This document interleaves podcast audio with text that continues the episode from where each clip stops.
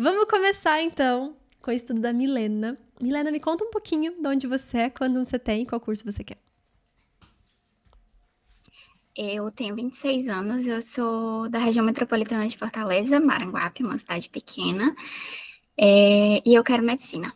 Eu, depois de muito tempo na arquitetura, eu decidi tentar medicina mesmo. Que incrível! Você fez quantos anos de arquitetura? Eu terminei o curso, na verdade. Eu passei dois anos trabalhando, Caramba. né, como, como CLT mesmo. E aí, no final do ano passado, eu resolvi pedir demissão.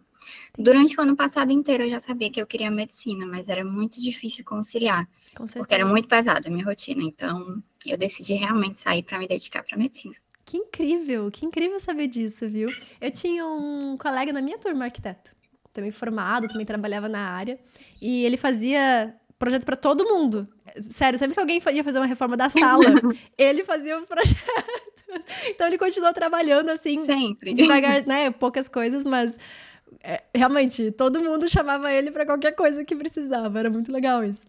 E colega da nossa, da nossa sala. Sim. Nossa, a gente tem. Minha colega tinha. Na minha sala tinha um monte de gente formada. Tinha dentista, tinha arquiteto, tinha relações internacionais, tinha muita gente com graduação. Então, você não vai se sentir sozinha, você vai achar Sim. um monte de pessoas também. É, já passou o período que eu pensei que eu era esquisita, né? Sim, Hoje em dia eu já sim. sei. Ah, tem muita como. gente, isso é ótimo. Vou te começar a fazer uma pergunta, se tem alguma dúvida do seu prontuário, do seu estudo no geral, se tem alguma coisa que você queira melhorar nesse momento. Específico, não. Eu só tô chegando num ponto que eu tô sentindo que eu tô um pouco estagnada, sabe? É. Que eu preciso ir além para acertar as questões difíceis. Exato. E aí eu tô meio perdida sem saber qual é esse além. Exato, exato. Essa estagnação, ela é ótima. Então, é uma estagnação, você vê que você raramente cai pro, pro nível dos 60%. Se tem uma prova mais difícil, você ainda assim faz 70%. E quando é uma prova que você vai super bem, você faz 90%, 86%. Então. Aí foi o primeiro dia. É o primeiro dia do Enem. Isso é muito bom. Então, o que eu diria para você, a primeira coisa, é que o segundo dia, então, com certeza você tem mais margem de melhora. Tanto é que uma coisa que eu sempre falo para as pessoas: o primeiro dia, por mais que a gente geralmente vá bem, é raro ver um gabarito. É muito raro. Eu nunca vi um gabarito de primeiro dia, mas eu já vi de segundo dia. Então, no segundo dia, é muito mais comum, embora também continue sendo raro, é, as pessoas conseguirem fazer 44, 45 questões. Então, se eu vou te dar uma dica inicialmente, como você já está bem no, no, primeiro dia, joga suas energias muito no segundo dia. Eu faria 3 para 1 de simulado, 3 do segundo dia para cada um de primeiro dia. Então, faz ali, cada, três, cada quatro simulados, você faz 3 de segundo, um de primeiro. Isso é muito bom, porque você vai começar também uhum. ali nessa, nessa fase, começar também a corrigir seus erros. Muitos seus erros são de distração, provavelmente vamos confirmar aqui, mas quase sempre é a situação. Deixa eu ver aqui. Você tem alguns poucos erros de conteúdo, e fica muito parelho, assim. Então, no seu caso, é um caso que tem ainda um pouco de erro de conteúdo, que é um bom sinal para evoluir. Erro de conteúdo é, um, é o mais rápido para evoluir, por mais estranho que pareça. Porque geralmente é um conteúdo mais específico que você está errando, provavelmente. Você aprende aquilo, você não erra mais. Ou pelo menos não mais por conteúdo. Então, é um erro rápido de subir é. para a tua faixa de, de acertos. E o que vai acabar acontecendo é que esse erro de conteúdo vai quase chegando a zero. E os erros, os outros erros de interpretação e principalmente de distração, eles vão ser muito mais frequentes para você. Então, como é que supera, como é que eu vou superar isso? Primeira coisa é o segundo dia. No segundo dia a gente consegue chegar a 44, 45 questões. Então, é possível fazer isso. E, e não só isso, né? Onde é que estão as outras as outras questões, né? Estão aqui nas provas das outras bancas. Então, por exemplo, você já pegou aqui o S para fazer? Você vai prestar o S ou não? Vou, e é vai, é por isso ah. também que eu ainda foco em, Ótimo. nessas matérias de primeiro dia, porque a UES é muito específica em filosofia. Sim. É, eu ainda tenho que inserir História e Geografia do Ceará, que o meu ensino médio ele teve ele não teve uma base muito boa, então, por exemplo, eu só tive três semestres de biologia, três semestres de química. A minha história e a minha geografia eram meio defasadas porque era escola pública e técnica ainda, né? Então, eu ainda puxo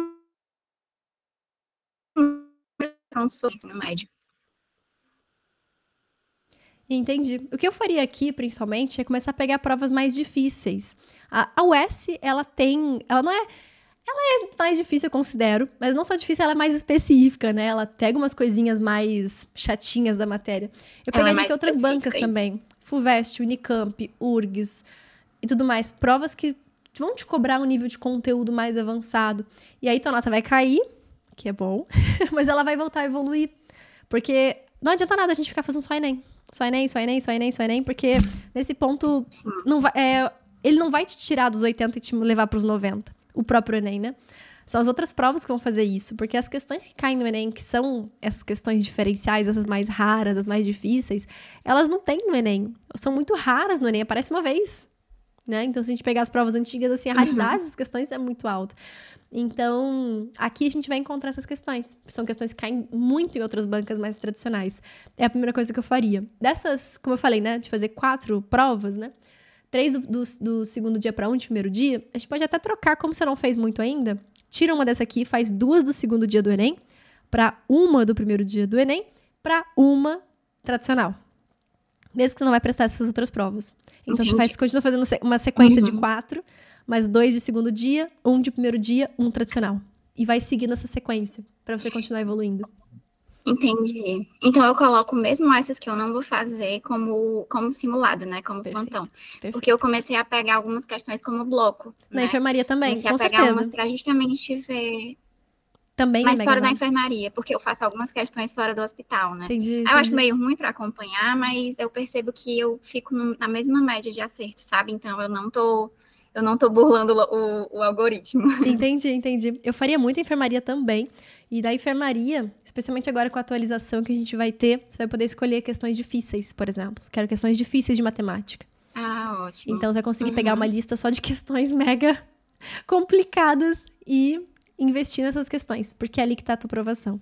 Redação, você não tem problema nesse sentido, então tem algumas, algumas quedas aqui, mas se você corrigiu, show de bola, segue fazendo uma redação na, no simulado e já tá bom. E em relação, aqui é tá teu resumo né, do cronograma, você já avançou 70% do cronograma, então também você não precisa se preocupar tanto com isso, você tá num, num, num ritmo muito bom.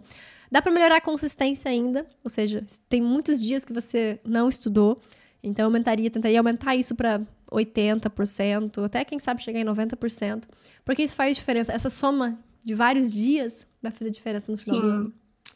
Fechou, fechou? Alguma Essa dúvida? consistência, eu sempre a dúvida. é, Sim. ela começou a contar desde que eu assinei o hospital? Desde que você criou o seu hospital, desde o primeiro dia que você entrou e fez uma questão. Ah, tá. É porque teve um mês que eu não estudei, que eu assinei Ah. em em dezembro, e aí eu só comecei a estudar em janeiro. Ah, entendi. Então, ainda bem que é isso. Mas Sim, sim. depois que eu coloquei a meta de fazer no mínimo 10 questões todo dia, que foi, foi essa última escalada que eu tô agora, eu não Sim. falhei, sabe? E Perfeito. aí isso me deixa muito feliz, porque mesmo nos dias que eu tô, ai, eu faço pelo menos 10 questões, e aí às vezes eu vou estudar pouco. Eu já fiz 30 questões. Então, exato, exato. em Isso relação é maravilhoso. a isso, é muito bom. Essa soma que vai te levar exatamente isso. Então você tem 81 dias seguidos estudando. Isso com certeza é maravilhoso. Não, não perca essa escalada porque você tá no caminho certo, sabe? Sim. Você tá no caminho certo.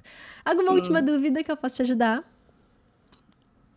Só realmente eu ainda não sei como eu vou inserir a história, história e geografia regional, né? Não Uhum. sei se eu vejo aula, porque assim, eu não encontrei muito material, né, para evitar de ver aula.